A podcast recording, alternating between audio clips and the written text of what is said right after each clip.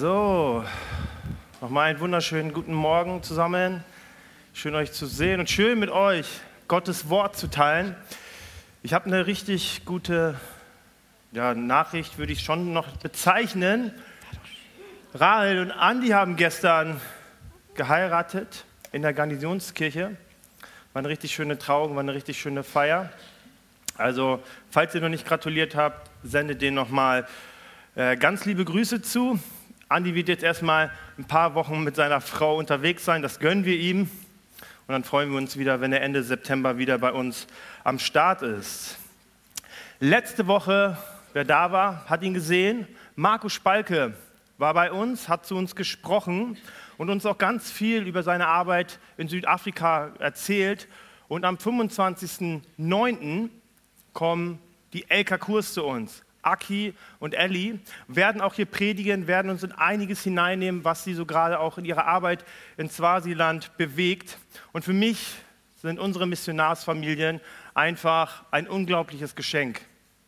Ich bin auch immer wieder mit ihnen in regelmäßigen Kontakt, weil es einfach so gut ist zu hören, was Gott mit Menschen tun kann, wenn sie sich von ihm berufen lassen.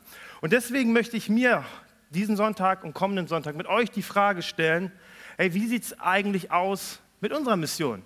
Wie steht es um deine Mission, mit deinem Ruf von Gott? Und ich weiß nicht, wie es dir geht, aber immer wenn ich hier sitze und diese coolen Berichte höre, dann bewegt es mich, aber ich merke auch immer wieder, wie fremd das manchmal auf einen wirkt, dass unsere Lebenswelt manchmal so ganz anders aussieht. Wenn Marco von Gangs spricht, die sich bekriegen, oder von Menschen, die eine so krasse Transformation erleben, dass man sie gar nicht mehr wiedererkennt, das kennen wir so krass oft gar nicht. Und so ist es ja auch oft mit dem Begriff Mission, Missionar. Das ist irgendwie wie ein Fremdbegriff, mit dem wir wenig anfangen können. Und ich erinnere mich noch an meine jungen Zeiten. Ihr wisst das, ne? Als ich noch junge, knackige 19 war. Da war ich Mithelfer sozusagen oder habe mitgearbeitet in der Jugend. Und eines Tages sagte mein Jugendleiter, hey Daniel, lass uns mal im Café treffen. Ich lade dich auch auf eine Kohle ein. Und dann hatte er mich schon gehabt. Und dann saßen wir da im Café und Während ich so meine Cola schlürfte, erzählte er mir so von seiner Vision über die Jugend und von all dem, was Gott dort bewegen möchte und was so die nächsten Schritte waren. Und eins kann ich euch sagen, die Cola, die schmeckte richtig gut. Ne? Aber während ich so meine Cola geschlürft habe und er so geredet hat, habe ich mich so gefragt, warum erzählst du das mir? Was habe ich mit dieser Vision zu tun? Ich, war, ich meine, ich war doch nur jemand, der freitags da war, weil kein anderer da war und der irgendwie so in der Jugend mitgeholfen hat. Sollte das nicht jemand anderes hören? Irgendwie ein anderer Leiter oder irgendjemand, der so die Begabung zumindest dazu hat. Und dann, als wir so langsam zum Schluss kamen, fand ich heraus, warum ich an diesem Tisch saß. Und dann sagte er zu mir, hey Daniel, ich möchte, dass du mein Co-Leiter wirst. Und ich dachte, hey, ich? Warum denn ich? Ich habe doch gar keine Erfahrung. Oder ich bin auch kein Leiter. Und 15 Jahre später leite ich diese Gemeinde. Das ist schon manchmal verrückt, was Gott so tut. Und ich kann mir sehr gut vorstellen, dass du auch heute hier sitzt und dir die Frage stellst, hey, was hat das mit mir zu tun? Was hat Mission mit mir zu tun. Das ist doch für Leute, die so ins Ausland gehen, so für die ganz verrückten Christen. Aber was hat es mit mir zu tun? Und deswegen habe ich mir gedacht, zum Warmwerden gucken wir uns erstmal an, was dieser Begriff Missionar überhaupt bedeutet. Also ein Missionar ist eine Person, der mit einer Mission beauftragt ist. Also ein Auftrag, eine Aufgabe, die er umsetzen soll. Und jedem Christ, der Jesus nachfolgt, hat Gott eine Aufgabe gegeben, auch uns als Gemeinde, nämlich das Evangelium, die frohe Botschaft, die beste Nachricht der Welt mit den Menschen zu teilen. die ihn noch nicht kennen, die diese Botschaft noch nicht gehört haben. Dass sie hören, dass äh, der Mensch nicht ohne Gott leben muss, er nicht verloren ist, sondern dass Gott selbst sich auf den Weg gemacht hat. Das hat Iris auch gerade so schön gesagt. Für uns ans Kreuz gegangen ist. Damit diese Trennung, die zwischen Mensch und Gott ist, aufgehoben wird und wir ein Leben mit Gott leben dürfen. Und das ist ein unglaubliches Geschenk. Und diese Aufgabe hat Gott dir gegeben und auch mir gegeben und uns als auch als Gemeinde gegeben. Und diese Aufgabe mag vielleicht ganz anders aussehen, wie aus den Berichten, die wir von Marco und auch von Aki und so hören, aber sie ist nicht weniger bedeutend. Und deswegen ist mein Titel für heute Back to Mission, zurück zur Mission. Ich weiß, wie schnell dieses Wort Mission oder auch Evangelisieren Druck bei uns auslöst. Ja, da ist noch etwas, was ich tun muss. Und das liegt oft daran, dass wir manchmal falsche Vorstellungen haben von Gott und auch von diesem Begriff Mission. Und deswegen möchte ich einen Vers an den Anfang setzen, der so wie eine Richtschnur dienen soll für diese Predigt. Und wir finden ihn in Psalm 119, der Vers 35. Dort sagt David, lass mich erleben, wie gut du es mit mir meinst und zeige mir, was ich nach deinem Tun willen, soll, äh, willen tun soll. Wenn wir uns mit dieser Aufgabe der Mission beschäftigen, dann ist es so zentral, so wichtig, dass wir hinterfragen, hey Gott, was hast du damit Gutes für uns, für uns ganz persönlich und für uns als Gemeinde im Blick? Es ist so wichtig, dass wir auf ihn schauen und uns fragen, hey, was ist dein Plan in dem Ganzen und was ist dein Plan mit meinem Leben in dem Ganzen? Ich habe euch ein Gleichnis mitgebracht. Und dieses Gleichnis ist nicht so das Einfachste. Aber ich hoffe, dass wir uns auf diesen Text einlassen können, weil er ganz grundlegende oder auch zentrale Gedanken zu Mission uns gibt. Wir finden ihn in Matthäus 25, die Verse 14 bis 30. Und er spricht genau in unsere aktuelle Lage hinein. In eine Zeit, in der sich jeder Christ aktuell befindet nämlich diese Zwischenzeit, in der wir warten, bis Jesus Christus wiederkommt. Und in dem Gleichnis geht es um einen Menschen, anscheinend ein sehr wohlhabender Mensch, und er will das Land verlassen. Und damit diese Zeit, seine Abwesenheit nicht ungenutzt bleibt, ruft er seine drei Diener zu sich. Und er gibt jeden etwas von ihm. Dem ersten gibt er fünf Talente, dem zweiten gibt er ein Talent äh, zwei Talente und dem dritten gibt er ein Talent. Und dann zieht er los, macht sich auf den Weg. Und der erste Diener startet mit diesen fünf Talenten. Er handelt, er arbeitet damit und er schafft es, es zu verdoppeln und zehn Talente daraus zu machen. Und auch der zweite zieht los und handelt damit. Und auch er ist erfolgreich. Aus seinen zwei Talenten werden vier. Und doch dann ist da dieser dritte Diener. Er vergrub das Talent unter der Erde. Und da wollen wir jetzt mal in den Text hineinstarten.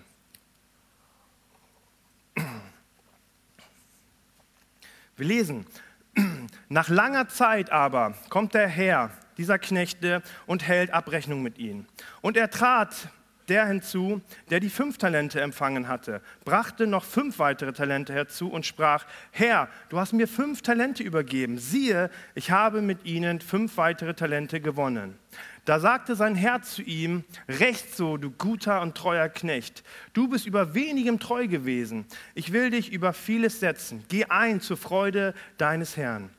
Und es trat auch der hinzu, der die zwei Talente empfangen hatte und sprach, Herr, du hast mir zwei Talente übergeben, siehe, ich habe mit ihnen zwei andere Talente gewonnen.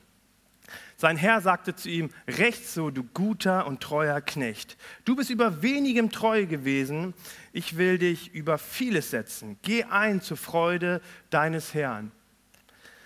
Da sprach auch der hinzu, der das eine Talent empfangen hatte und sprach, Herr, ich kannte dich, dass du ein harter Mann bist. Du erntest, wo du nicht gesät und sammelst, wo du nicht ausgesät hast. Und ich fürchtete mich, ging hin und verbarg dein Talent in der Erde. Siehe, da hast du das deine. Aber sein Herr antwortete und sprach zu ihm, du böser und fauler Knecht, wusstest du, dass ich ernte, wo ich nicht gesät und sammle, wo ich nicht ausgestreut habe? Das hättest du mein, dann hättest du mein Geld den Wechslern bringen sollen. So hätte ich bei meinem Kommen das meine mit Zinsen zurückerhalten. Darum nehmt ihm das Talent weg und gebt es dem, der die zehn Talente hat. Denn wer da hat, dem wird gegeben werden, damit er Überfluss hat. Von dem aber, der nicht hat, wird auch das genommen werden, was er hat. Und den unnützigen Knecht werft hinaus in das äußerste Finsternis. Dort wird das Heulen und Zähneknirschen sein. Jetzt atmen wir alle erstmal durch. Was für Bilder hattest du im Kopf bei diesem Text? Ich kann mir sehr, sehr gut vorstellen, dass deine, deine Gedanken bei den letzten Worten hängen geblieben sind. Boah, was für ein harter und fordernder Gott.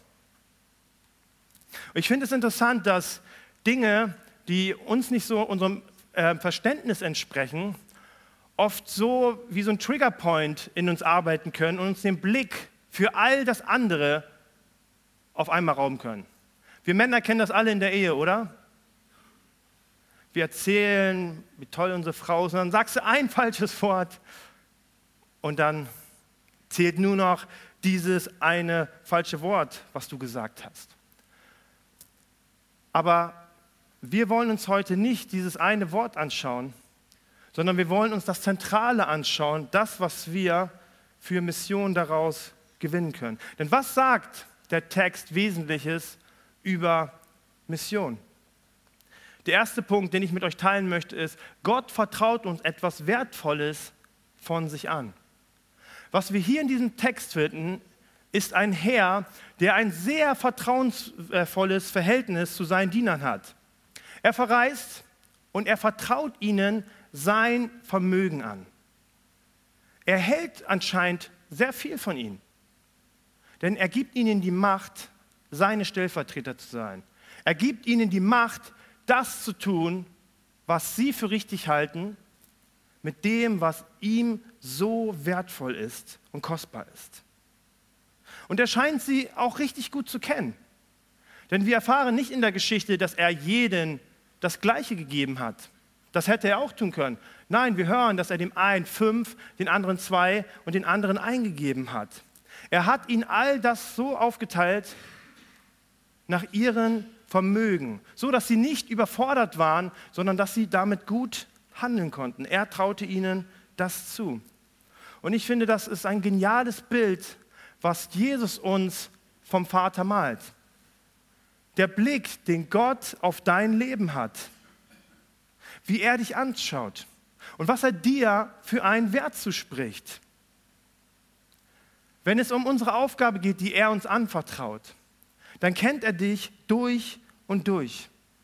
Und wenn er dich anschaut und sagt, hier, hier ist mein Evangelium, ich gebe es dir, dann schaut er voller Glauben auf dich, voller Zutrauen, voller Hoffnung auf deine Fähigkeiten und glaubt, dass du was daraus Gutes machst.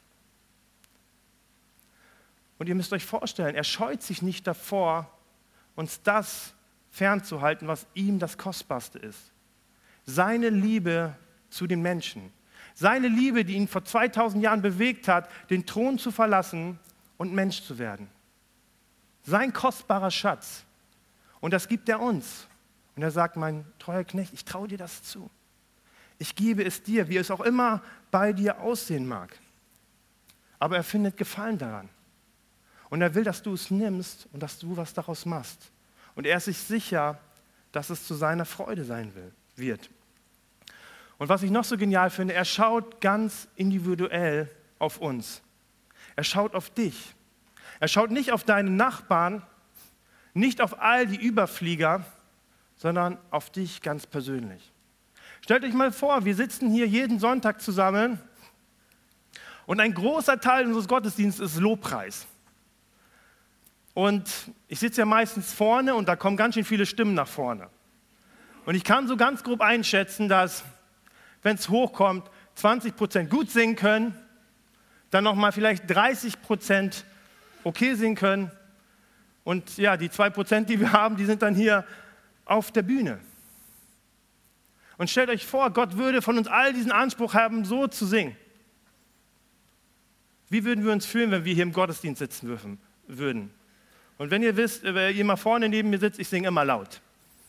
Gott kann damit leben. Und er schaut auf dich, wenn wir jetzt wieder zum Evangelium zurückkommen, schaut auf dich ganz persönlich. Er schaut nicht darauf, was hier irgendjemand auf der Bühne macht oder was es sonst noch für tolle Leute gibt oder so unsere Missionare. Er schaut ganz persönlich ähm, auf dich. Und das, was er dir mit dem Evangelium anvertraut hat, das passt zu dir. Und er wünscht sich, dass du an diesem Evangelium wächst, dass du etwas daraus machst und dass du vor Gott stehst und sagst, hier, schau, und Gott sagt, wow, das ist sein Blick für dich und er sagt, ich will dir noch mehr geben. Es ist so schön zu wissen, dass Gott nichts Übermenschliches von uns verlangt. Aber er traut uns etwas zu und erwartet auch von uns, dass wir etwas daraus machen. Er möchte mit uns Partnerschaft leben. Gott hat sich entschieden, das haben wir heute Morgen noch gebetet, seine Gemeinde durch Menschen zu bauen und du bist einer von ihnen. Und das Schöne erlebten die ersten beiden. Sie erlebten es, aber Gottes Plan war es für alle drei. Gottes Plan war es, dass alle drei zurückkommen und voller Stolz vor, vor, vor ihrem Herrn stehen und sagen, hey, guck mal, was ich daraus gemacht habe. Aber dieser dritte, er hatte ein vollkommenes falsches Bild von ihm, von Gott. Und auch ein voll falsches Bild von dem, was Gott ihnen anvertraut hatte. Ihr müsst euch vorstellen, Jesus sprach diesen Text zum Volk Israel. Und das war eigentlich das Volk, das Gott eigentlich kannte. Aber es gab so viele unter ihnen, die Gott in Jesus nicht erkennen konnten weil ihre Meinung und ihr Denken von Gott so festgefahren war, dass Jesus nicht die Möglichkeit hatte, ihnen zu zeigen, hey, ich stehe dir gerade gegenüber und ich will dir begegnen. Und so war es auch dieses Bild von diesem furchteinflößenden Gott, was diesen dritten Diener aufgehalten hat, das zu leben, wozu Gott ihn berufen hat. Und deswegen ist die entscheidende Frage, ich habe heute gemeine Fragen für euch mitgebracht, die sind gut. Erkennen wir den Wert den Gott in diese Sache sieht? Und wenn nicht, darf er uns es zeigen. Erkennen wir den Wert, den Gott in dieses Evangelium hineingelegt hat? Oder haben wir irgendwie ein schlechtes Bild, irgendetwas, was uns hemmt, wenn wir nur an diesen Begriff Mission oder Evangelisation denken, zu sagen, da hast du irgendwelche Elite-Leute für dich. Der zweite Punkt, hey, wie gingen jetzt die Diener mit dem Anvertrauten um? Und wir erfahren, sie nahmen das Vertraute dankend an. Die ersten beiden Diener fanden Freude an dieser Sache und sie sagten, hey, vielen Dank für das, was du mir gibst. Und der dritte, der konnte damit gar nichts anfangen, geschweige denn irgendwie Freude daran finden und deswegen vergrub er es. Die ersten beiden schauten das an Sie sahen den Zuspruch, den ihr Herr ihnen, gegeben hat. Sie sahen den Wert da drin und aus Dank handelten sie mit dem, was ihnen gegeben wurde. Wisst ihr, Dank drückt sich darin aus, was wir machen. Dank ist nicht ein Wort, was wir so oft benutzen oder was wir unseren Kindern beibringen, was man sagen soll, wenn man was bekommt, sondern Dank drückt sich darin aus, was wir daraus machen. Aus Dank wächst Liebe. Und Liebe möchte immer zurückgeben. Mein Lieblingsbeispiel ist die Hure in Lukas 7. Jesus gab ihr Vergebung und was sehen wir? Sie hängt an Jesus Füßen, küsst seine Füße, mit den Tränen wäscht sie seine Füße und mit ihren Haaren trocknet sie seine Füße sauber. Dank bringt Liebe hervor und Paulus gibt uns einen, ah, den, okay, ich habe keine Verse mehr.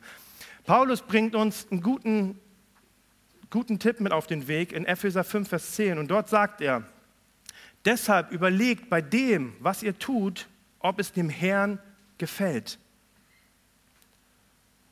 Wenn wir Gott Dank bringen möchten, dann ist es gut zu fragen, hey Gott, was gefällt dir?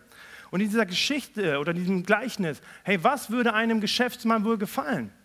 Natürlich, dass sein Vermögen sich vermehrt. Also die Diener haben erfahren, dass ihr Herr an sie glaubt, dass er sie sieht, dass er ihnen was zutraut, ihnen was Wertvolles anvertraut hat und Handeln war ihre Antwort darauf. Mag hier jemand pflanzen? Ich habe nicht so den grünen Daumen, wir haben auch ein schönes Gartenteam hier, ja. Hey, wenn ich dir eine Pflanze geben würde, eine wunderschöne Pflanze natürlich, wovon ich leider keine Ahnung habe, aber du kannst dir auf jeden Fall eine wunderschöne äh, Pflanze vorstellen. Würdest du sie in irgendeine Ecke stellen, wo sie verdorrt, wo sie keiner sieht? Nein, du würdest einen schönen Platz dir aussuchen. Du würdest sie schön hinstellen, du würdest sie pflegen, damit du daran lange Freude hast. Und die Frage an uns heute Morgen ist, wie gehen wir mit den anvertrauten Schätzen um, die Gott uns gegeben hat? Die Menschen in unserem Umfeld, unsere Kinder, unser Ehepartner, unsere Gemeinde. Und für mich, die Frage stelle ich mir auch immer, Gottes Wort. Es gibt so ein richtig schönes Sprichwort, ich glaube, das kommt aus Dänemark und das sagt, hey, wer du bist, ist Gottes Geschenk an dich. Was du daraus machst, ist dein Geschenk an Gott.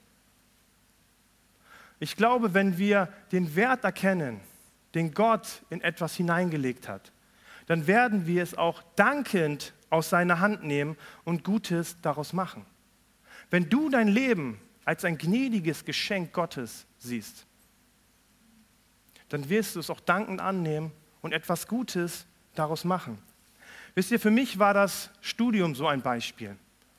Als Gott mich damals in Hamburg so berufen hat, investiere dich in die junge Generation, dachte ich so, cool, immer mit Jugendlichen chillen. Hier, Freitag habe ich noch mit euch Verstecken gespielt, obwohl ich meine Predigt schreiben musste. Und dachte so, oh, cool. Und dann, okay, der Dienst geht los. Ey, es wäre, glaube ich, auch gut, wenn du was studierst. Ah, okay. Und dann habe ich ein Studium begonnen. Und dann saß ich da. Hunderte von Seiten trockene Literatur. Jan mag sowas, aber mir fällt sowas ziemlich schwer. Und ich habe mich manchmal gefragt, hey Gott, was hast du damit vor? Ich wollte dir doch dienen. Was für eine Qual. Und es war mein Blick auf dieses Studium, das den Unterschied gemacht hat. Habe ich es als eine Pflicht gesehen, durch die ich durch muss, um irgendwie Gott dienen zu dürfen? Oder habe ich es als ein Geschenk von Gott gesehen, angesehen, das er mir gibt, damit ich gut ausgebildet werde? damit ich ein gutes Fundament habe für meinen Dienst. Und je nachdem, wie mein Blickwinkel war, habe ich auch mein Studium gut oder schlecht durchgezogen. Aber ich habe am Ende eine 2 gehabt. das wollte ich noch äh, äh, erwähnen hier. Ja. Aber immer wenn ich mir bewusst gemacht habe, hey Gott, du hast es mir gegeben, ich möchte es nehmen, konnte ich mich viel mehr motivieren, dieses Studium zu nutzen, daraus etwas zu gewinnen für mein Leben und für meinen Dienst. Und es ist so wichtig, wenn wir die Dinge, auch Mission, als Gottes Geschenk an uns betrachten, dass er uns darin auch Vertrauen gibt, dann können wir damit anders umgehen.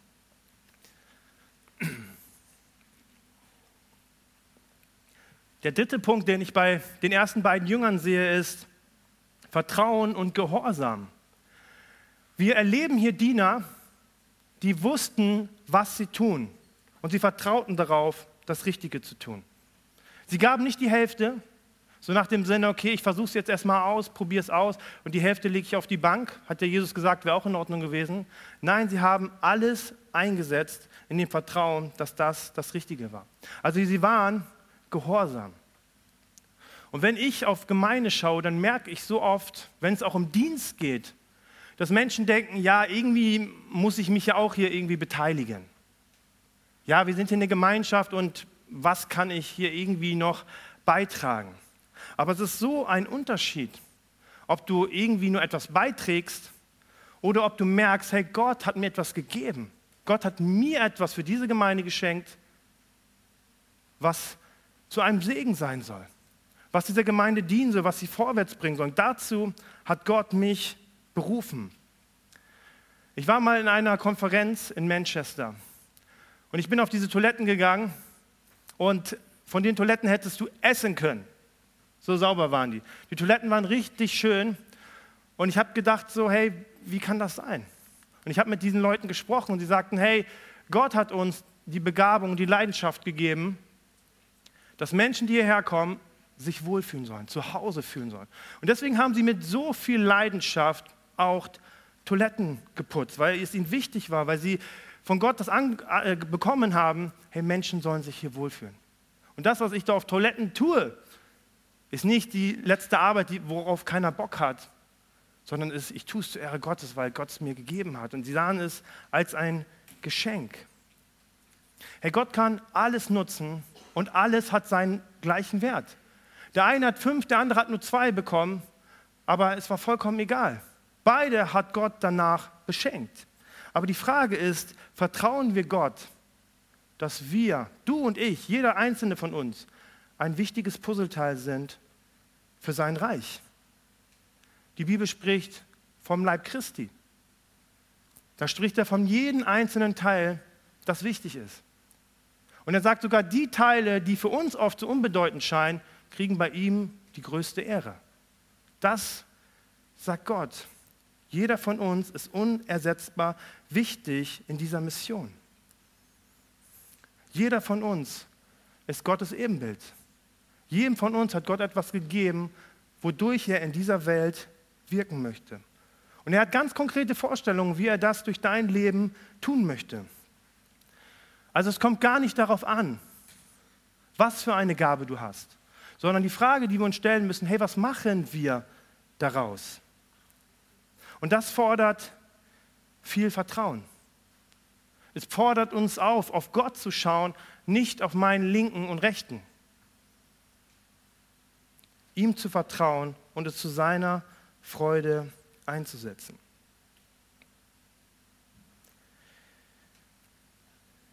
Ich hatte meine Situation, die mir richtig schwer gefallen ist. Ich hatte meine Mitarbeiterin, die konnte mich aus irgendeinem Grund nicht leiden. Könnt ihr euch das vorstellen? Nee, ne? Amen dazu. Amen dazu. Ich habe wirklich nichts gefunden, also wirklich, ich wirklich nichts gefunden, was ich irgendwie getan hätte oder so, warum sie so eine Neigung zu mir hatte. Ich war nett, ich war freundlich, ich habe sie immer gegrüßt, aber wenn sie konnte, ist sie immer um mich rumgegangen, dass sie mich nicht begrüßen musste. Und ich habe gedacht, so, hey Gott, wie soll das mit dieser Person weitergehen? Ich habe mir gedacht, hey, so kann ich doch nicht mit der zu arbeiten. Und Gott hat gesagt zu mir, hey, halte nichts zurück. Diene ihr ohne Unterlass. Ist gar nicht so einfach, wenn die Person dich nicht leiden kann. Aber Gott hat gesagt, hey, ich habe dir was gegeben, du bist ein Leiter und investiere dich in deine Mitarbeiter. Und wir sind keine, leider keine Freunde geworden, aber aus dieser Mitarbeiterin ist eine tolle Leiterin geworden. Die Verantwortung übernimmt, die sich in Menschen investiert, sie ist nicht hier, keine Sorge, ich rede nicht von dir. Ich war ja schon in ein paar weiteren Gemeinden, aber ich konnte dann vor Gott stehen und sagen, hey, danke Gott, dass ich meine Gabe einsetzen durfte, um dieser Person zu dienen. Es geht um dein Reich, nicht um mich. Und das durfte ich erfahren im Gehorsam. Der vierte und letzte Punkt, den ich mit euch teilen möchte, ist, sie gaben ihr Bestes.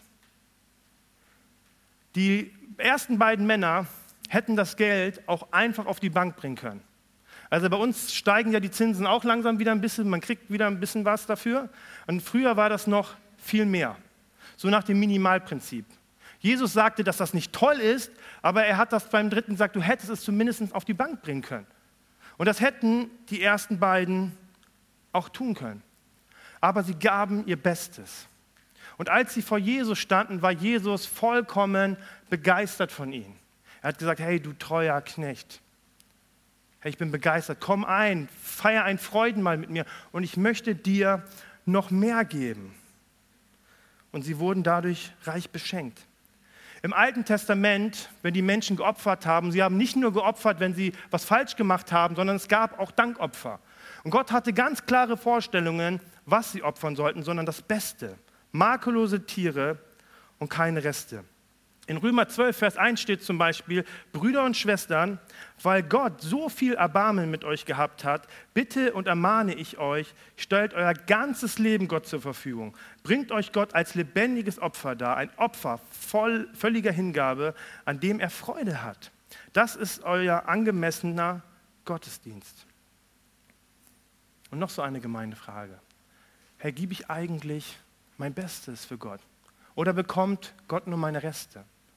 Und wir müssen, was wichtig ist, das Beste ist nicht irgendetwas Übermenschliches, über unsere Fähigkeiten hinaus, sondern es ist das, was Gott uns gegeben hat und das mit völliger Hingabe einzusetzen.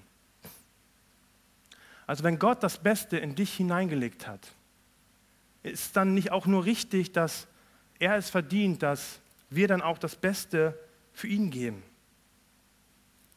Ich möchte zum Schluss kommen, die Band darf gerne schon auf die Bühne kommen.